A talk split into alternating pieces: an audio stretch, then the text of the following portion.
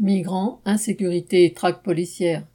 Le 3 mai, 27 mineurs non accompagnés, des adolescents étrangers arrivés en France, se sont vus refuser l'accès à un centre d'hébergement. Depuis, ils errent dans Paris, traqués par la police. Cette situation insupportable est le résultat de la politique anti-migrants que mène le gouvernement.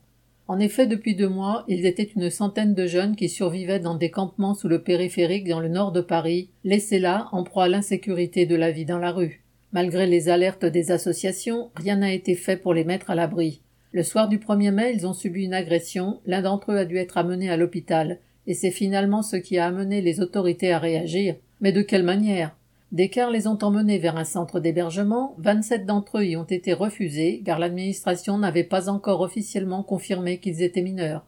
De nouveau jetés à la rue, ces jeunes ont réinstallé leur tente sur le lieu où ils survivaient la veille.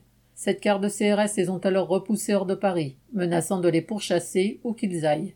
Après plusieurs heures d'errance dans les rues, suivis par la police, les jeunes ont finalement pu installer leur tente dans un square de l'Est parisien pour y passer la nuit.